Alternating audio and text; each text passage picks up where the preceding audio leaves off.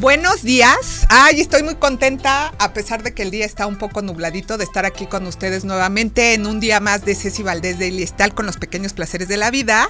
Y les tengo una super sorpresa.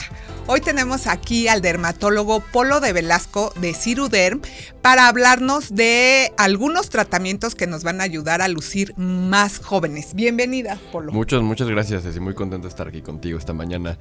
Pero que nublado no es malo, ¿no? A los No. dermatólogos nos gusta los ¿Sí? días nublados, menos sol, un poquito. Siempre está bien. A ver, ¿qué es mejor para la piel? ¿Los días soleados o los días este, nublados? En realidad necesitamos un poquito de todo. Necesitamos una dosis pequeña de radiación ultravioleta para la producción de vitamina D, Ajá. pero no demasiada para provocarnos fotodaño. Así que días nublados son pues un poquito O más sea, agradables. son los mejores para la piel, ¿no? Digamos de alguna manera. Porque para tema de envejecimiento. Exacto, porque además si está frío también te arruina la piel, ¿no? Exacto, El sí, frío. un día templadito, no tan seco, no extremadamente húmedo, está perfecto. Ah, ok. Veamos el lado positivo. Sí, sí, no, veamos el lado positivo. Yo sé de mucha gente así como tú que opina que los días nubleados son sus favoritos. Yo así como que me siento un poco triste, pero no tanto, ¿no? Porque aquí en la Ciudad de México tenemos la gran ventaja que a lo largo del día vamos Ah, no, mutando cambia- de... el clima tres veces, Exacto, entonces. de estación. Entonces en unas dos horas el sol ya estará radiante. Totalmente. ¿No? Pero bueno, Pero bueno, pasemos a lo importante. a lo importante. Sí. Platícanos de este tratamiento, que no es nuevo el tratamiento de los hilos rusos, ¿no? Claro, mira, es interesante porque es un concepto, el tema de rejuvenecimiento por hilos, ¿no? Antes los que se denominaban como hilos rusos Sí. eran de metal. Ajá, yo les tenía miedo. Sí, Sí, sí, eran literalmente como alambres. ¿no? exacto. Yo decía que y me pase eso en la cara. permanentes. Entonces, un buen resultado, ¿no? Como una cirugía, pues es maravilloso, pero un mal resultado que no puedas revertir, pues es terrible, definitivamente. O sea, ¿no? ya se te quedaban ahí para Claro, siempre. sí, sí. Aparte, hay que entender que eh, el envejecimiento craneofacial, sea, porque hay que entender que el envejecimiento sucede desde adentro, o sea, desde el Sí. cráneo. ¿ok? Ahora, de- ahora que vemos calaquitas en todos lados, Ajá. hay que recordar que nuestro cráneo cambia y se modifica conforme envejecemos. Entonces, si entendemos ese punto de partida y que eso va a afectar a los compartimentos grasos, va a afectar a los ligamentos y también que va a cambiar la piel, pues vamos a ver estos procesos que todos sufrimos de manera irreversible todos los días. O sea, como que todo lo que sube Exacto. baja, literal. Por eso los procedimientos que son eh, temporales, que tienen un, una- un efecto durante ciertos número de meses, pueden ser 18 o 24 meses, es mejor ir adecuando el tratamiento en cada momento, o sea, cada dos Sí. años, cada año, en lugar de un procedimiento que sea definitivo. Por Sí, porque lo que hoy se puede ver bien, ¿no? Estos hilos de metálicos trenzados, a lo mejor en 10 años se ven horribles. Por eso, eh, ahora tenemos hilos, suturas, es el término correcto, de polidioxanona. ¿Qué es eso? Para ponerte en contexto. La polidioxanona es un material reabsorbible, ¿ok? Se degrada solito, pues es un fenómeno que se llama hidrólisis, o sea, se, eh, se degrada sin que el, es- el organismo involucre un proceso activo. Y es un material que se empleó originalmente y todavía se sigue empleando para las suturas del corazón, en la cirugía cardíaca. Uh, Porque necesitas un material que, por un lado, se termine degradando, pero no muy rápido, Ajá. o sea, en cierto número de meses. Que resista el movimiento continuo del latido del músculo cardíaco, ¿no? Es bacteriostático, oh. Y por último, eh, induce una producción intensa de fibras de colágeno tipo 1, que es el tipo de colágeno más firme. Es como el más duro. Entonces, estas características que son ideales para la cirugía cardíaca, también lo hacen ideal para eh, la sustentación y para la tracción para rejuvenecimiento facial. Ok. ¿En qué parte del rostro lo colocan? Digo, en todos lados. ¿En todos lados? Mira, A ver, existen dos grandes grupos, Ajá. ¿no? Los dividimos en los hilos lisos ¿sí? y los hilos espiculados o de tracción. emocionada. Está padrísimo, de verdad. Es un tema muy interesante. Los hilos lisos, la única función que tienen es la producción o inducir la producción de fibras de colágeno y elastina. O sea, la bioestimulación. Sí. Entonces, hay ciertas áreas que eh, todos podemos anotar que la piel se adelgaza un poquito más eh, rápidamente y más intensamente, como por ejemplo los párpados o la piel alrededor de los Alrededor labios, de los labios. ¿no? código de barras, las microarruguitas. Entonces, ya es un área que no puedo yo tan fácilmente inyectar con algún material. ¿Me explico? Ok. Entonces, ahí en estas zonas, es mi predilecta, digo, más, eh, más allá de la indicación, es un, es un tratamiento que a mí me gusta mucho. Aplicamos li- eh, hilos lisos, que son, eh, no tienen ningún tipo de espícula, eh, prácticamente son seis ceros, son delga- más delgados que un cabello, un poquito más delgados que un cabello. Y se van a quedar ahí en, un- en el transcurso de unos 6, 8, 10 meses. Y este proceso ayuda a que el- primero tu organismo, los fibroblastos, reconocen como algo no propio y lo que no lo pueden destruir, lo rodean. Entonces, esto Ah, lo que lo va rodando, exactamente, va induciendo la producción de fibras de colágeno y elastina y finalmente después de unos meses se degradó la, eh, la polidioxanona, pero lo que sí quedó fue las fibras de colágeno tras de sí.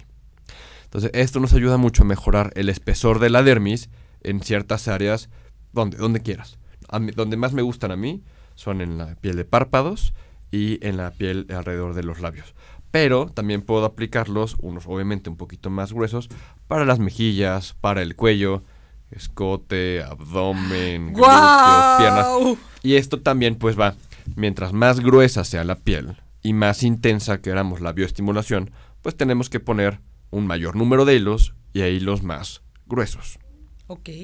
¿Sí me explico? Obviamente Sí. la piel de párpados ponemos los de eh, seis ceros, que son hilos hiper delgaditos, de verdad apenas se pueden ver este, a ojo desnudo.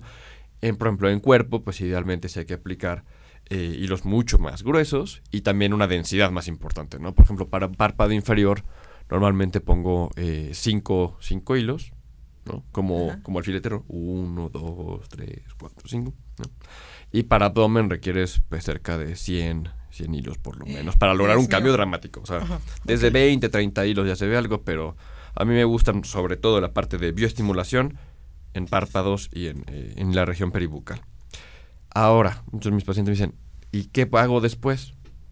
Nada. Nada, disfrutar Nada. de tu linda No, no, no, cara. Porque este proceso es biológico, ¿no? Sí. Entonces, idealmente, pues, la polioxanona sí es un poco más sensible, es un material sensible a la radiación ultravioleta. Entonces, cuando lo pongo en párpados, porque van un poquito más superficiales, sugiero que usen sus lentes oscuros la mayor parte que estén expuestos eh, a la intemperie, Ok. ¿no? Eso es muy importante. Casi no hacen moretón, o es raro que hagan moretón, francamente, porque son la, eh, estos hilos de V-Lift tienen eh, una tecnología de microafilado, entonces permite de verdad, sin nada de esfuerzo, introducir el hilo en la piel, se saca la aguja, se queda el hilo y no pasó nada. Es un procedimiento de 5 o 10 minutos. Justo ahorita que tocas ese tema, porque mi, mi duda es, ¿es doloroso? Mira, francamente no. Es más, en talleres y demás normalmente no les aplico ni siquiera anestésico en crema. Wow. Pero hay pacientes que entiendo que el tema de agujas y demás nos genera Sí. un poquito de ansiedad y no quieren sentir o percibir nada. Nada.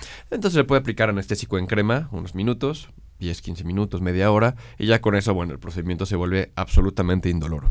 O sea, por lo que entiendo, podría ser como un dolor similar al que ocasiona la acupuntura, que es muy ligero. Cuando O entra, hasta menos. O hasta menos. O hasta menos. Ay, Entonces, ese es el efecto de los hilos lisos. lisos. Normalmente el efecto eh, de cualquier procedimiento que induzca la producción de fibras de colágeno y de elastina se observa entre el tercer y sexto mes post tratamiento. Ok. ¿Me explico? Y se puede agregar eh, otra sesión a ese tiempo. Digo, no es que haya terminado el efecto, pero sí para agregar. ¿Sí me explico? ¿Como para reforzar? Exactamente, cada seis meses se pueden aplicar. Sin problema. ¿Siempre? Sin problema. Ok. Ahora, vamos a los de tracción, sustentación, a los que tienen espículas o conos, los que jalan. ¿Ok? Que estos sí se parecen un poquito a lo que se usaba con los hilos rusos. Ok. ¿sale? Entonces tenemos diferentes grosores, o sea, dif- obviamente calibres más gruesos se aplican Porque más profundo levantar en más. piel un poquito más gruesa, ¿no? O sea que, antes de que continúes, dependiendo del grosor de tu piel, es la indicación Exactamente. del hilo a usar. Exacto. Por ejemplo, pacientes que tienen la piel muy delgada Ajá. o muy poquita grasa eh, superficial, Sí. pues necesita un hilo más delgado. A una piel más gruesa, con más grasa, más pesada, pues necesita un hilo que soporte, que tenga más fuerza para poder traccionar y levantar estos tejidos. Ok. Entonces, eh, eso obviamente, bueno, es tema mío. Sí, ¿no? claro. El- ¿Cuál, No, cuál es el, cuál es el que eres le el va al paciente? Exactamente, digo, ni siquiera va a haber Sí. un cambio en, eh, en el costo del tratamiento, ¿no? Es- Ok, eso es bueno Ahora, saberlo. Normalmente, ¿cuántos hilos necesitamos para la mejoría, que es lo más solicitado, del tercio inferior del rostro? O sea, la caída un poquito eh, de- del óvalo facial y de la mejoría de la aparición del surco nasogeniano. Normalmente dos, mínimo, a cuatro hilos por lado, o sea, cuatro pares. Ay, pues no es de dos a cuatro pares. No. más. Normalmente entramos desde el arco cigomático, Ajá. ¿no? Y desde ahí trazamos vectores. Yo voy jugando con la mejilla del paciente y veo en qué punto logro el vector más eficiente. Siempre Ok, el que me sí. va a dar el mejor resultado, pero la verdad es con la fuerza de un dedo y suavecito. No sé, no es, o sea, los pacientes que quieren, oiga doctor, es que quiero este efecto, vayan con Vaya al cirujano plástico, plástico, no, o sea, es otro tema, es algo Sí, muy claro, diferente, es diferente. ¿no? Pacientes quieren una mejoría discreta, ¿no? O sea, digamos, es algo que se puede usar entre los 40 y los 50 años. Incluso desde los 30, sí ¿Desde hay que hay los 30? pacientes que tienen, a lo mejor han tenido cambios fuertes de Sí, peso, o bajaron de peso. mala herencia, ¿no? Porque hay pacientes que finalmente, pues, eh, tienen una piel menos firme, ¿no? Una placidez temprana más, más, más, más marcada. Se pueden usar estos hilos desde esa edad. En realidad, no hay que esperar a una edad específica para poder realizar el tratamiento. Ok. Es mejor en pacientes con flacidez leve moderada, Ajá. piel no tan delgada, no tan gruesa, no tan pesada. Los pacientes que tienen estas caras muy gruesas, el resultado es menos dramático No es tan notorio. y es un poquito menos duradero. Ok. ¿ok?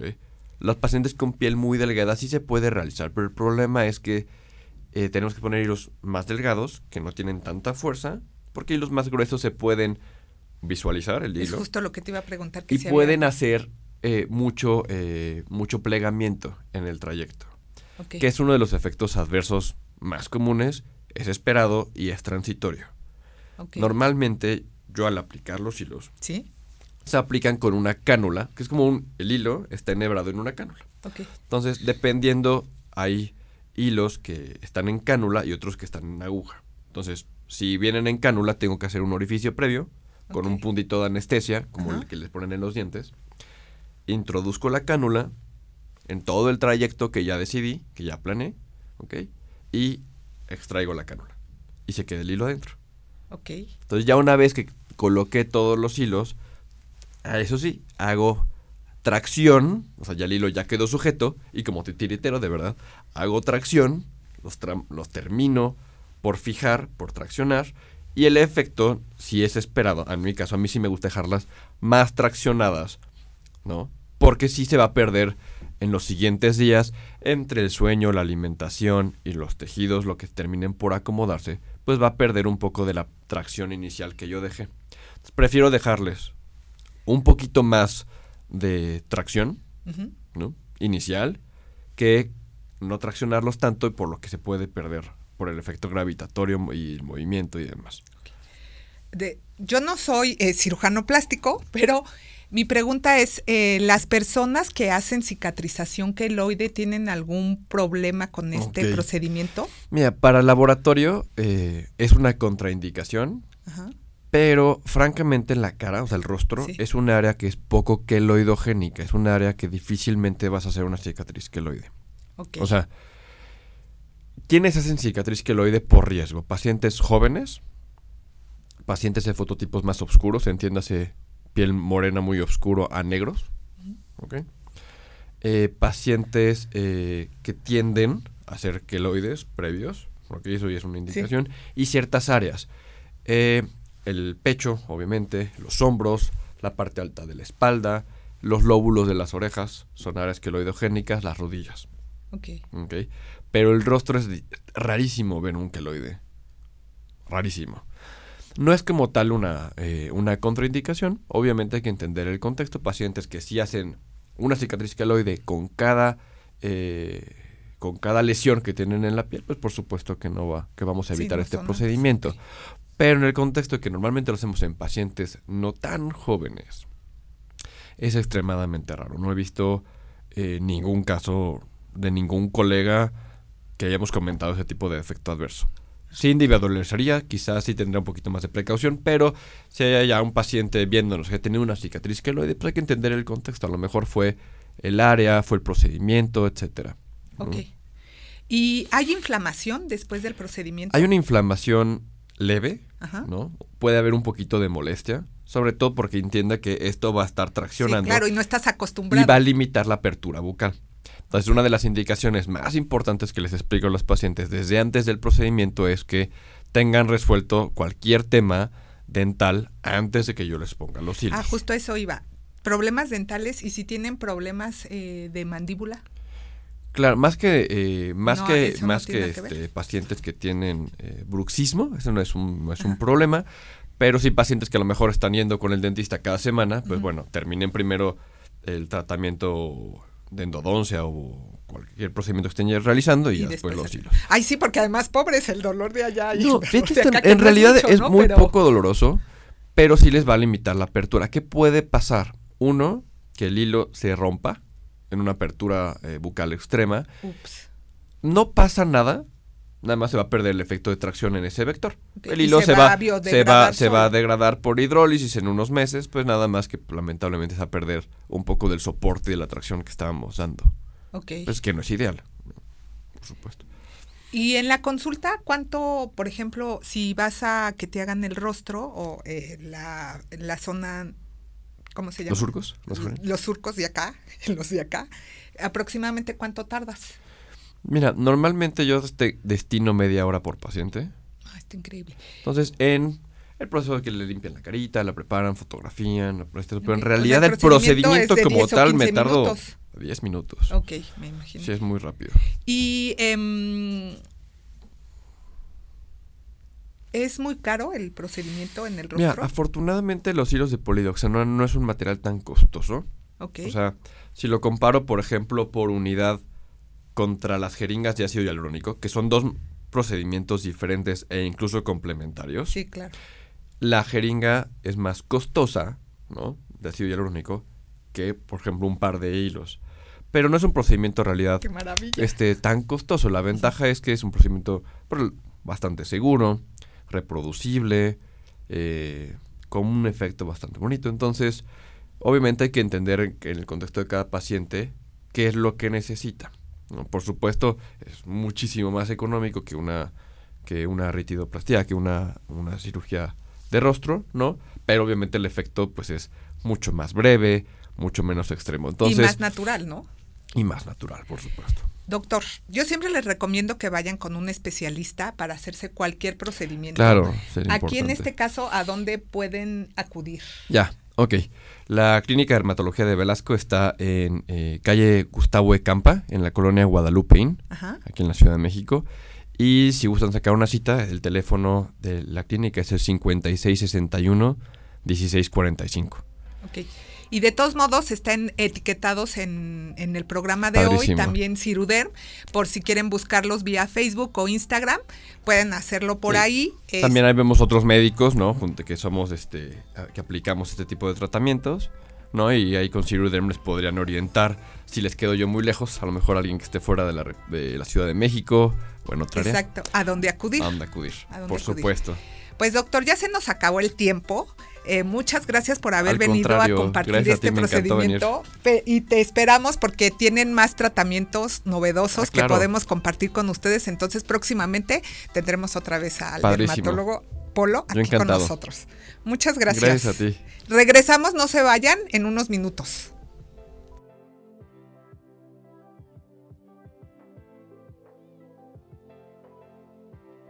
Cuando me convertí en mamá empecé a buscar eh, alimentación más sana, productos orgánicos y de repente me topé con un curso de agricultura urbana, el cual tomé y empecé un huerto en la ventana de mi, de mi departamento. La experiencia de cultivar una parte de mis alimentos y de ver florear una lechuga, específicamente descubrir que las lechugas floreaban, fue como mi momento donde me di cuenta de lo desconectados que estamos las personas que vivimos en la ciudad de todos los procesos de producción de los alimentos que consumimos. En este proyecto llevamos ya seis años. Las personas que trabajamos aquí nos une la pasión por transformar espacios en la ciudad, hacerlos verdes, productivos, hacer espacios de calidad para mejorar la vida de los habitantes en la ciudad. La unidad de Tlatelolco, diseñada por Mario Pani, es concebida como una ciudad jardín. Más del 50% de toda la unidad de Tlatelolco es área libre verde. Entonces, eso es algo que ya no vemos en ningún desarrollo urbano. ¿no? Entonces, yo te diría que este proyecto en el espacio, o sea, por todo el contexto, el espacio, eh, la manera en que lo hemos desarrollado y que trabajamos, es un espacio único en el país. Es un espacio, pues, consecuencia del sismo de 85, donde se encontraba la Torre Oaxaca, una torre de las altas, como las que están aquí al lado. Esa torre se dañó en 85 y la demolieron en 1990. Cuando llegamos, pues fue un gran esfuerzo por parte de las autoridades eh, apoyarnos sacando una gran cantidad de, cascajo y basura que se encontraba de este lado y es ahí donde pues empezamos nosotros. Hemos hecho investigaciones en este espacio por más de un año donde medimos cómo este espacio realmente está generando un cambio climático a nivel local, en el sentido de enfatizar la importancia de las áreas verdes como microclimas en la ciudad, en cómo áreas densas y, verdes pueden mejorar nuestra calidad de vida en términos de temperatura, de confort, de humedad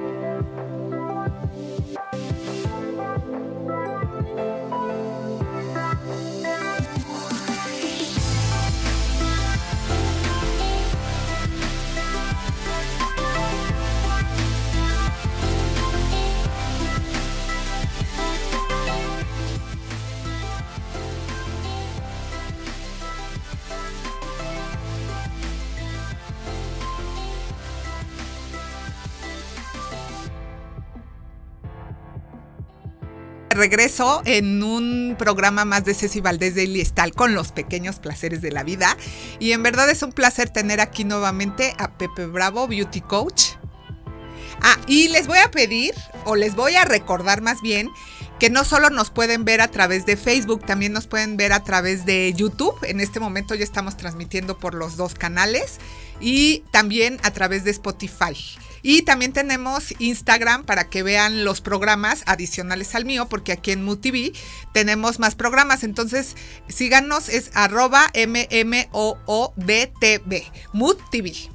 Bueno, entonces ahora sí, eh, ya después de decirles dónde nos pueden encontrar, Pepe Bravo nos tiene muchas cosas que contar que nos pueden ayudar en nuestra rutina de belleza. Hola, ¿qué tal? ¿Cómo están? Muy buenos días, tengan todos ustedes. Es un placer estar nuevamente aquí contigo de este eh, Ceci en tu programa y bueno, con tu audiencia. Y sobre todo compartir este tips que son muy importantes, pero que eh, a veces no les damos la importancia. Y que la tienen, o sea, los pequeños detalles hacen la gran diferencia. Claro, entonces, eh, eh, sabemos que obviamente la industria de la cosmética y de la belleza, pues tiene muchos rituales, tiene muchas formas, pero también tiene mucha tecnología y sobre todo que tiene, eh, tenemos que tener muchísimos cuidados, ¿no? Entonces, eh, algo que yo he notado mucho en mi experiencia trabajando en tiendas departamentales es que, por ejemplo, es muy común que eh, las mujeres, sobre todo, lleguen a los mostradores con las manos que, no sé, venían conduciendo, utilizaron el ascensor, utilizaron las escaleras eléctricas, abren los tarros y lo primero que hacen es abrir un tarro y automáticamente meter la mano y aplicarse la crema en el rostro. Ese es uno de los errores más grandes. Uno, porque contaminan el producto. Dos, se lo aplican en el rostro, el rostro obviamente ya estuvo expuesto al medio ambiente, este, a la contaminación, entonces ya viene sucio o contaminado. Entonces, la mejor forma para evitar cualquier tipo de infección es, uno, que la mano esté desinfectada. Entonces, generalmente todas las marcas de cosméticos tienen geles para que se puedan desinfectar si uno lo O quiere toallitas, hacer. ¿no? O toallitas. O toallitas. O esperar que una experta de la casa de cosméticos, sea la tienda a la que asistan, puede ser Sephora o puede ser en cualquier lugar, este, sea quien se los aplique. Pero eh, hay que evitar a toda costa hacer eso directamente los mostradores. Normalmente una demostradora va a traer una espátula, una pequeña Claro. espátula, y lo va a introducir en el caso de los labiales. O sea, yo no hago nada de esto porque me da un pánico que se me pasarme algún virus porque hasta herpes, o sea, los fuegos labiales Claro. son herpes. Entonces es bien fácil que eso ocurra en, en los labiales. Entonces normalmente la señorita vendrá y, y tomará un poco a lo mejor en el dorso de su mano, pero está desinfectado y aplicar el producto. E incluso en las máscaras de pestañas tienen aplicadores especiales para meterlos, porque ahí también pueden suscitarse infecciones en los ojos. Claro. Ahora, algo que es muy importante, recuerden, en nuestro organismo tenemos millones y millones de, de bacterias, este, con las cuales vamos a morir. ¿Sí? Pero también hay bacterias y eh, pues cosas que se van tomando del medio ambiente. Entonces, efectivamente, lo que dice Ceci, ¿no? Por ejemplo, este tipo de espátulas, se me olvidó, traje aquí algunos productos. eh, no trabajo para ninguna marca en especial, por eso es que aquí van a ver este, diferentes marcas, eh, solamente para comentarles. Entonces, por ejemplo, los labiales efectivamente, normalmente las marcas de maquillaje tienen unas espátulas de plástico, donde aquí aplican el labial, ¿sí? Y después con la brocha o con el pincel, que generalmente se utilizan este tipo de aplicadores desechables, ¿sí? que son desechables y no vuelven a tocar, una vez que han tocado los labios del cliente, no se vuelve, no se vuelve a tomar el aplicador para volver a tocar. Si necesita más eh, labial o eh, más color, entonces se toma otro aplicador y se vuelve a, lim- eh, a tomar el producto. Entonces, hay que tener mucha, mucha higiene. Ahora, efectivamente, las máscaras de pestañas, como todo mundo sabemos, están en, de- definitivamente, eh, son húmedos o hay delineadores líquidos. Entonces, estos son súper sensibles. Jamás, jamás se recomienda que los utilicen eh, o que los presten, porque eso obviamente conserva muchísimas bacterias al momento que estamos introduciendo al producto por la humedad. Entonces se generan muchos gérmenes, o sea, realmente es un caldo de cultivo. Entonces, si yo presto mi delineador y esta persona, aunque sea mi amiga, puede tener una pequeña infección que a lo mejor a ella no le provoca ninguna irritación, pero a mí sí, porque acuérdense que cada uno de nosotros somos personas totalmente diferentes y lo que a mí me puede hacer daño, a otra persona no. Entonces, hay que tener muchísima hi- hi- higiene y no prestar este tipo de productos. Ni ¿sí? prestarlos ni usar los que hay en las tiendas directamente. Exactamente. Si no, se tiene el- el- la higiene necesaria. Ahora, algo que es importante, Ceci, eh, que es como parte de la higiene, que ahorita le- les voy a pasar más tips, es revisar mucho las caducidades. Ah, eso es muy importante. ¿Por qué, Pepe? Mira, eh, por ejemplo, aquí tenemos dos cremas, ¿sí? Eh, son marcas diferentes. Esta es una marca Filorga que es obviamente eh, recomendada por dermatólogos.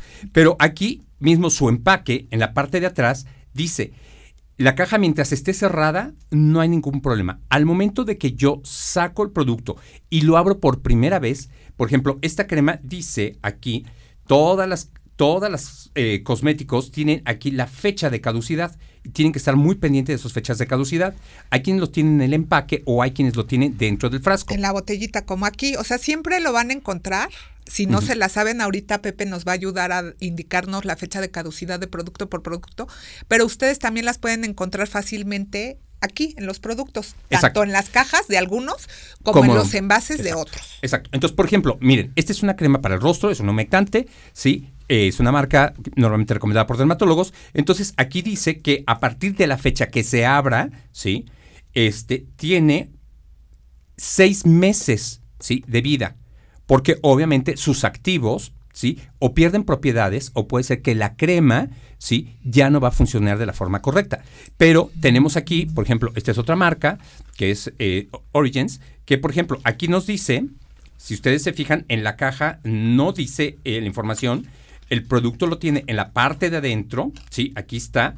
Eh, la fecha de caducidad y esta nos está diciendo que tiene 24 meses. ¿Esa es de ojos, Pepe? esta es? de rostro, es un, ah, es un humectante para el rostro. para el rostro. Sí, de, eh, de, de, una marca de Orients. Entonces, vean cómo no importa que sean humectantes depende mucho la materia prima con la cual se hizo el producto y eso la misma casa de cosméticos nos va a decir el tiempo que tiene de caducidad. Entonces, cuando ustedes compren una crema o compren un tratamiento, porque hay muchas personas que a veces vemos que salen nuevos productos y los queremos utilizar. Yo lo que les aconsejo es que se terminen todo el tratamiento que están utilizando y ya una vez que terminen ese tratamiento utilicen el nuevo, pero no vayan dejando frascos, ¿sí? abiertos, porque obviamente tienen fecha de caducidad y obviamente pierden sus propiedades. Entonces, a veces decimos, no, es que el producto no me funciona o no me sirve o el producto no es bueno. No es que el producto no sea bueno, es porque nosotros hemos dejado vencer sus fechas de caducidad. Y además es un desperdicio de dinero.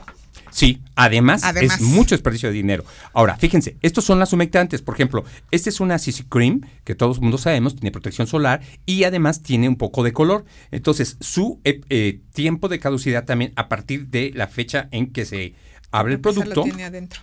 Este, por ejemplo, lo tienen adentro. Importante, cuando ustedes adquieran un producto, es importante que también ustedes en la tienda revisen y ya abran las cajas, no se lleven el producto cerrado, sobre todo si es para su propio uso. Porque, eh, por ejemplo, en este caso, este producto lo trae adentro la fecha de caducidad, no lo trae en el empaque, ¿sí? Entonces, aquí, y pueden utilizar una lupa, inclusive ahora en su celular, este nos dice que son 24 meses. 24 meses. A partir de la fecha que se abra el producto, tiene 24 meses de vida útil. Pero algo muy importante, Pepe, también es que no es conveniente guardar las cremas en el baño. Exactamente. Mucha gente tiene guardadas las cremas en el baño y eso no es bueno, porque también se van alterando las composiciones de los ingredientes. Exactamente, totalmente de acuerdo, porque obviamente hay humedad. Entonces, ¿qué es lo que pasa? Que eh, al haber esta humedad, esta humedad provoca que si por algo no que dejó, se quedó muy bien cerrado el tarro, puede ser de la crema, etcétera, este, puede crear gérmenes. Ahora, algo que también hay que tener muchísimo cuidado y es por eso que ahora hay mucha tendencia, por ejemplo, las mascarillas que hoy vienen en sobre, que son solamente para una aplicación, porque anteriormente comprábamos la mascarilla y nos duraban 30 años y teníamos el frasco de la mascarilla. Entonces, verifiquen también porque las mascarillas tienen caducidad. Entonces, no tiene caso que compren una mascarilla y la quieran utilizar una vez cada, cada año y, este, y les quedan 20 años con el frasco, porque definitivamente no sirven y pueden causarle alguna alergia a su piel. Por eso vienen problemas, por ejemplo, como de rosácea o pequeñas infecciones en la piel, que luego son muy difíciles de quitar. Y miren, eh, por ejemplo, vimos este producto que es un BB Cream, pero aquí tenemos otra, una base de maquillaje. ¿sí? Entonces, las bases de maquillaje hoy en día hay varias formas de aplicación y esta también tienen que tener mucho cuidado porque la etiqueta la caducidad no la tiene por fuera, la tiene por dentro. Entonces, con su celular pueden tomar una fotografía, pueden ampliarlo y ahí pueden ver su fecha de caducidad. En este caso, esta también es de 24, de 24 meses, que significa que son dos, años. años. Ahora, ¿qué hacer con las bases de maquillaje? Las bases de maquillaje antiguamente se aplicaban directamente con la yema de los dedos o se aplican, pueden ser con esponjas. ¿sí? Las esponjas, por eso son esponjas y son desechables, porque muchas veces, aunque la apliquemos, la enjuagamos, ¿sí? ¿Qué es lo que pasa? Se va a quedar húmedo y eso va a tardar mucho tiempo en secar. Puede ser que al día siguiente todavía, todavía esté húmeda. Entonces, eso, al momento que aplicamos la base de maquillaje, que tienen ingredientes activos, puede generar algunas bacterias. Y por eso es que muchas veces decimos, es que esta base de maquillaje antes me caía muy bien, pero ahora me irrita. O me deja craquelada la piel. O me deja craquelada la piel. Es precisamente porque no estamos teniendo cuidado con la higiene. Entonces, entonces, de hecho, la esponja es la usas un día la usas un día y lo ideal es tirarla. Porque además, eso no es lo peor, hay mucha gente que acostumbra a tenerlas guardadas en la cosmetiquera, entonces Sí. ya se imaginarán la cantidad de bacterias que hay dentro de la cosmetiquera, porque tampoco es que laven la cosmetiquera todos los días o todas las semanas, ¿no? Al menos. Exactamente. Y sobre todo si van de viaje, yo lo que les aconsejo es de preferencia utilizar brochas. Porque además, lo que es ideal es utilizar, tomar un poco el producto, la base de maquillaje. Acuérdense, siempre, sobre todo cuando sean eh, productos que sean fluidos, es obviamente hay que mezclarlos muy bien porque se regularmente se asientan los aceites o algunos de sus componentes y no tenemos los mismos beneficios. Entonces, tomen una pequeña cantidad en el dorso de la mano. Pequeña, es más pequeña que la que él se puso. Sí, sí, a mí se me fue ahorita. Se un le fue la mano. Bueno, y obviamente lo hacemos con la brocha. Jamás, jamás apliquen, ¿sí? La base de maquillaje sobre la brocha, porque se va a absorber, se va a desperdiciar muchísimo producto y se va a ir acumulando. Y Ahora, les va a quedar otra vez el efecto rayado que sucede igual si usan la esponja varias veces, después se les ven como rayas, pero es el exceso de producto. Ok, entonces, utilizamos la brocha, ¿sí? Y lo que vamos a hacer es que vamos a ir midiendo la cantidad de base de maquillaje. Ahora, recuerden, para aplicar la brocha, ¿sí? Depende qué tanto queremos aplicar de base de maquillaje. Si queremos una cobertura muy fuerte, entonces lo hacemos muy cerca del- del- del pelo, Si queremos una cobertura media, lo hacemos medio. O si queremos una cobertura muy ligera, que se vea algo así como solamente un velo, lo hacemos del extremo. Ahora, ya una vez que utilizamos nuestra brocha, es importante la higiene y no solamente con la brocha de maquillaje. Esto también aplica con todo lo que son los aplicadores, por ejemplo, para sombras, polvos, rubores. Lo que yo les aconsejo es que ya diferentes marcas de cosméticos tienen artículos para limpiar las brochas. Y es súper rápido, o sea, no tienen que invertirle horas. Exactamente. Es inmediatamente después de usar la brocha. Exactamente, sí. Entonces, y tienen que hacerlo diario. Limpiar sus brochas es diario. Entonces, estos productos no tienen alcohol porque, cuidado, hay muchas personas que utilizan el alcohol. Con el alcohol se va a desinfectar, sí, pero no se va a limpiar. Va a seguir acumulando cosmético. ¿Ok? Ok.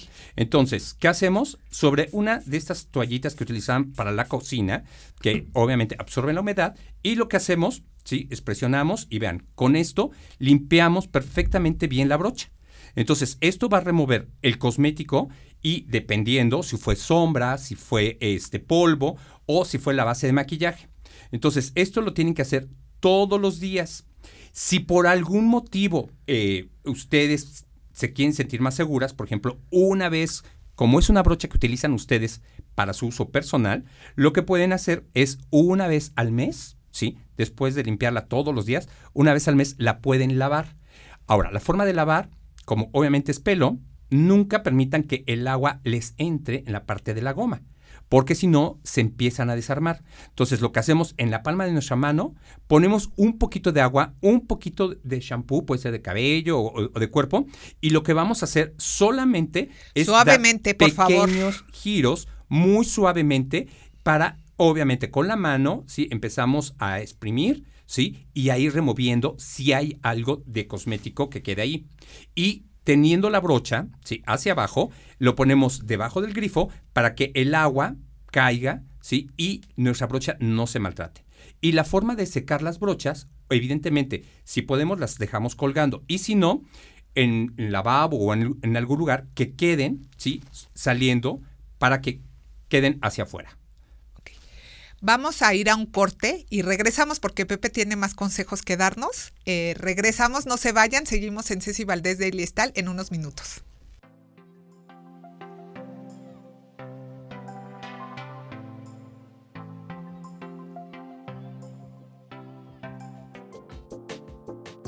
Desde que llegamos a este espacio, lo primero que empezamos a hacer fue buscar contactar con la comunidad cercana y pues ahí poco a poco ha sido participante de la creación y la construcción de este espacio. Cada elemento que tenemos aquí ha sido construido a partir de un taller, de, de, una, de un tequio, de un evento donde invitamos a las personas a venir a aprender y a construir, sembrar y pues aportar a este proyecto. Cada vez más vecinos participan en nuestro programa de composteo comunitario. hemos estado mapeando eh, qué iniciativas, o sea, qué efecto igual está teniendo el huerto como un agente, digamos, de inspiración y donde las personas vienen, aprenden, participan, se inspiran y pueden llevar estas prácticas a sus espacios. Que cada persona tenga la facilidad de ir a su casa, quitarse todos los miedos de que tal vez no les va a salir muy rápido ni nada, pero a partir de este proceso de aprendiendo haciendo, que puedan ir mejorando y que puedan ir entendiendo muchísimo más los procesos que lleva la tierra, los procesos naturales y que cada uno sea independiente de producir sus propios alimentos. Los huertos son espacios donde tienes la posibilidad de cerrar los ciclos y de, no generar tanto desperdicio de alimento, acercando alimentos de calidad, porque ese es otro tema, ¿no? ¿Cuál es la calidad que está produciendo la agroindustria? En alimentos, el efecto que está teniendo en el planeta, en las comunidades, en la salud de las personas que lo producen y en la nuestra. Entonces los huertos son espacios donde el alimento que se produce, aparte de ser eh, fresco con todos sus nutrientes, está trayendo conciencia y te vuelve un consumidor más responsable. Entonces empiezas a, ver más hacia dónde estás poniendo tu dinero y apostándole a tu salud en la manera en que te alimentas, estimular economías locales este, es lo que creo que realmente eh, puede generar una sostenibilidad, ¿no? porque el cultivar una plantita de jitomate, cuidarla eh, y, y que logre producir los jitomates, el día que te comes ese jitomate estás entendiendo el alimento de otra manera. Para mí específicamente ha sido un honor y muy gratificante ser parte de este proceso porque es un espacio único en la ciudad donde hemos dejado sudor y lágrimas y muchísima energía de cada uno de nosotros. Entonces, muchas veces ha sido más fácil y otras veces ha sido más difícil, pero todas las cosas que valen la pena en la vida son un reto.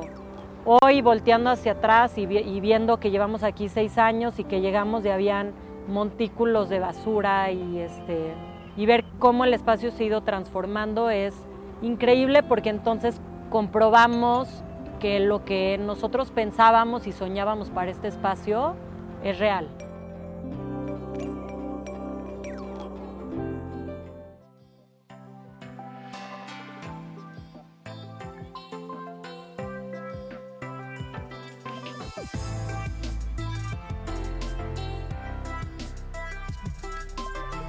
Bueno, hoy estamos de regreso y les quiero dar las gracias a las personas que nos están viendo.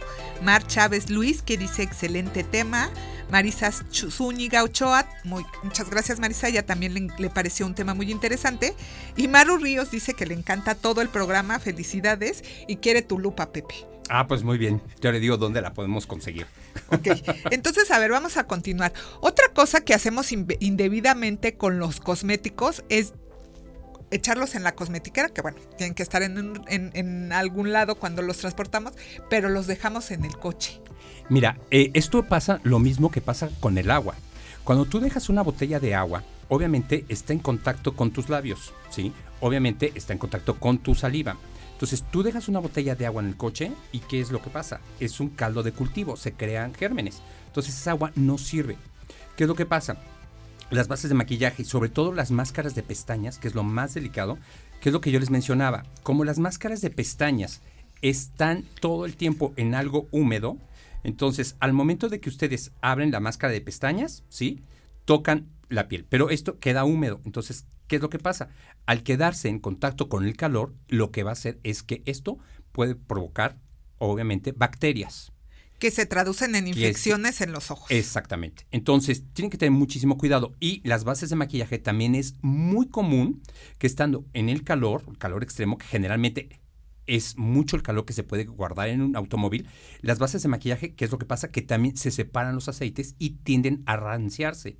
Entonces después los aromas no son nada agradables. Y después dicen el producto salió mal o no, ustedes lo echaron a perder. Exactamente. Entonces, sí, eviten dejar a toda costa la máscara de pestañas. Ahora, yo lo que sí recomiendo, que yo sé que en la actualidad es un poco difícil y muchas mujeres van maquillando en el automóvil o cuando llegan a la oficina, bueno, si lo hacen y bajan su cosmetiquera del coche, está correcto. Pero si la van a dejar en el coche, yo les recomiendo que de preferencia, uno, no dejen máscaras de pestañas, no dejen tampoco eh, cosas fluidas como la base o la humectante y tampoco los protectores solares. Ay, por cierto, los protectores solares, Pepe, ¿cuánto tiempo de caducidad tienen? Eh, mira, depende mucho de la marca, porque eh, obviamente cada marca utilizan diferentes ingredientes, pero aproximadamente la mayor parte del tiempo son 12 meses. Ahora, también tienen que tener mucho cuidado, porque si se llevan el protector solar, por ejemplo, a la playa, lo tienes ahí en la playa, está contigo, sol. en el sol, etcétera, entonces obviamente le vas a cortar la vida. Porque obviamente, ¿qué es lo que va a pasar? Que los aceites básicos, porque el envase va a absorber la energía solar y entonces va a restar eficacia al producto. Pepe, y en el caso cuando, que es muy frecuente que haya infecciones de los ojos hoy en día también por la contaminación. Claro. Y bueno, en los labios, cuando llegue a ver- llega a haber fuegos, lo ideal es desechar esos productos que estuvieron en contacto con el área. Totalmente. Ahora, recuerden algo. Cuando llega la infección, no es una infección que empezó hoy. ¿Sí?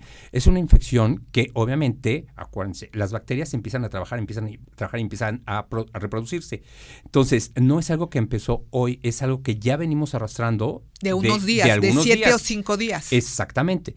Entonces, a lo mejor decimos, no, bueno, es que fue el producto que utilicé ahorita. No, ese producto que ya venimos arrastrando de cinco días atrás. Entonces, tenemos que ver qué es lo que utilizamos los últimos cinco días y todo eso se tiene que desechar. Definitivamente. Por eso hago mucho hincapié en mucha higiene, ¿sí? Si es labial, de preferencia utilicen, obviamente, el lápiz delineador y, y aplíquense el labial con una brocha para eh, eh, pintarse los labios, maquillarse los labios. Para la base de maquillaje, de preferencia, utilicen una brocha, porque además el maquillaje queda mucho más natural. Los polvos, ¿sí? También vienen algunos con, con borlas. Justo a eso iba, porque este trae una borla. Sí. ¿Qué pasa con las borlas? Las borlas realmente Miren. es un accesorio como podríamos decir como decoración para evitar que cuando ustedes saquen el producto salga el polvo, que es un polvo volátil, si salga. Entonces, ¿qué es lo que hacemos? Lo que vamos a hacer es que la borla nunca la vamos a llevar al rostro. Lo vamos a aplicar en la tapa, ¿sí? ¿Qué hacemos? Con la brocha, lo tomamos de aquí, con la brocha, ¿ok? Con la brocha de polvo, expandimos un poco, extendemos en la mano y lo aplicamos en el rostro. Si nosotros lo hacemos directo, ¿sí? Van a quedar muy polvosas. Acuérdense que ahora el polvo tiene que ser lo más discreto y la piel se tiene que ver lo más natural posible. Y esto que hizo Pepe de pasar la brocha primero por la mano es para retirar el exceso de producto, Exactamente. ¿es correcto? Exactamente. Se expande perfectamente bien en la brocha y de esta forma no nos va a quedar en algunas partes más marcado el polvo, ¿sí? Sino que al- se va a extender perfectamente bien en todo el rostro. Ok. Eh, y con el rubor, Ok, eh, con el rubor sucede exactamente lo mismo que con los polvos compactos, ¿sí? El rubor, el rubor es en crema, que eso es muy fácil, eso se aplica directamente con, con el dedo, ¿sí? Pero tengan cuidado, el dedo tiene que estar limpio. y primero lo sacas del, del recipiente con una espátula, ¿no? De preferencia, traten de usar siempre espátulas para todo, inclusive para las cremas, que ahorita les voy a decir cómo. Va a llevarles un poquito más de tiempo, pero creo que vale la pena por el cuidado de su piel y de sus productos. Exactamente. Y cuiden mucho toda esa parte. Entonces, igual, con el polvo, al igual que con el rubor, entonces, ¿qué es lo que hacemos? Tomamos, ¿sí? Una cantidad, lo tomamos directamente con la brocha. Obviamente, ahorita estoy poniendo de ejemplo esta brocha, Sí. pero hay una brocha para cada cosa. Por eso, por eso existen. Y hacemos lo mismo. Extendemos primero en, en el dorso de nuestra mano y de ahí entonces ya se aplica sobre el rostro en la parte que lo queremos aplicar. ¿Sí? Pero primero extiéndanlo, porque si no, luego les queda muy marcado. Y háganlo suavemente, porque normalmente eh, pensamos que por restregar fuertemente la brocha va a penetrar el producto o vas a generar un aspecto más nítido, Claro. pero lo único que están haciendo es exfoliándose la piel. Sí, y sobre todo maltratando. Acuérdense que la piel tenemos que tratarla con mucho cariño, ¿sí? O sea, nada de, de- de- obviamente, de es- estirar o eh, pues maltratarla demasiado. De hecho, también se recomienda eh, no dormir de lado o boca abajo, porque lo que hacemos cuando dormimos boca abajo o de lado es que rompemos las fibras de colágeno. Entonces, lo ideal es dormir boca arriba. O si vamos a dormir de lado, que la, la piel del rostro no toque la almohada. ¿sí? Busquen una forma en que, eh, por ejemplo, la almohada esté como por, por la sien, ¿sí? hacia la cabeza, y que no toque el, nuestro rostro. Porque si nosotros hacemos esto, empezamos a presionar. Cuando somos jóvenes, obviamente la piel no se marca. Con el paso del tiempo, obviamente eh, nos levantamos o nos despertamos y tenemos líneas marcadas en el rostro y tardan mucho tiempo en borrarse durante el día. Entonces, procuren no poner el rostro sobre la almohada. Miren, aprovechando, rápidamente también les voy a decir, aquí Pepe trae unos Q-tips estos también son ideales para que si se les pasó el producto en los labios o en los ojos, no les gustó cómo quedó, esto es más fácil para limpiar, eh, no se manchan. Exacto. Ni tampoco infectan su piel porque al final eh, las manos ya estuvieron en contacto con los productos mientras que se los van aplicando. Entonces, lo ideal es tener la mayor limpieza posible. Por favor, no se maquillen en el coche. Sí, no se maquillen el coche. o, por ejemplo, hay personas que, digo, eh, a mí me gusta mucho eh, ver, o sea, todos los hábitos de, de las personas, ¿no?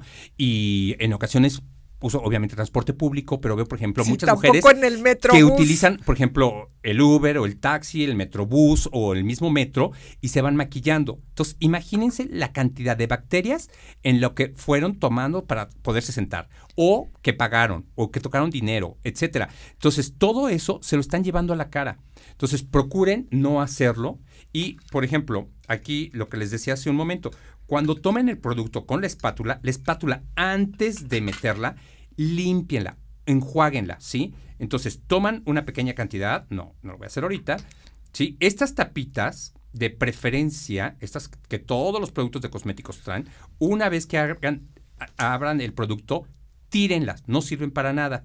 Al contrario. Son un foco de cultivo también. Es un foco de contaminación, porque estas luego se caen o muchas veces, aunque estén en el lavabo, se humedecen, entonces ya nada más agarramos y la tapamos. Entonces, toman una pequeña cantidad con la espátula, ¿sí? Y de ahí la distribuyen entre las yemas de sus dedos y se aplican la crema, ¿sí? Ahora, ¿qué es lo que va a pasar? Si necesitamos más crema, ok, lo que hacemos, no lo hacemos inmediatamente, volvemos, a, limpiar la espátula, inclusive puede ser con un tissue o inclusive con algodón, con lo que ustedes quieran, pero límpienla, ¿sí? Y entonces pueden volver a utilizar la espátula otra vez para utilizar dentro del producto. Y esto es con todo lo que sean en crema. Ay, ¿qué crees, Pepe? ¿Qué crees? Ya se nos acabó el tiempo. Bueno, pues Les queríamos platicar otras cosas acerca de las cremas, de cómo se aplican, pero se nos ha ido el tiempo.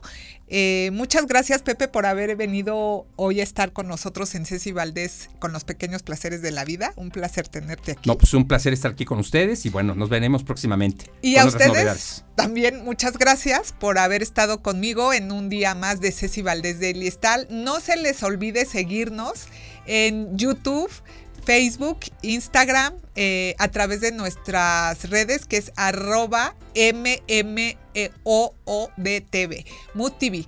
Los espero el próximo lunes en una emisión más de Ceci Valdés Daily Style. Muchas gracias.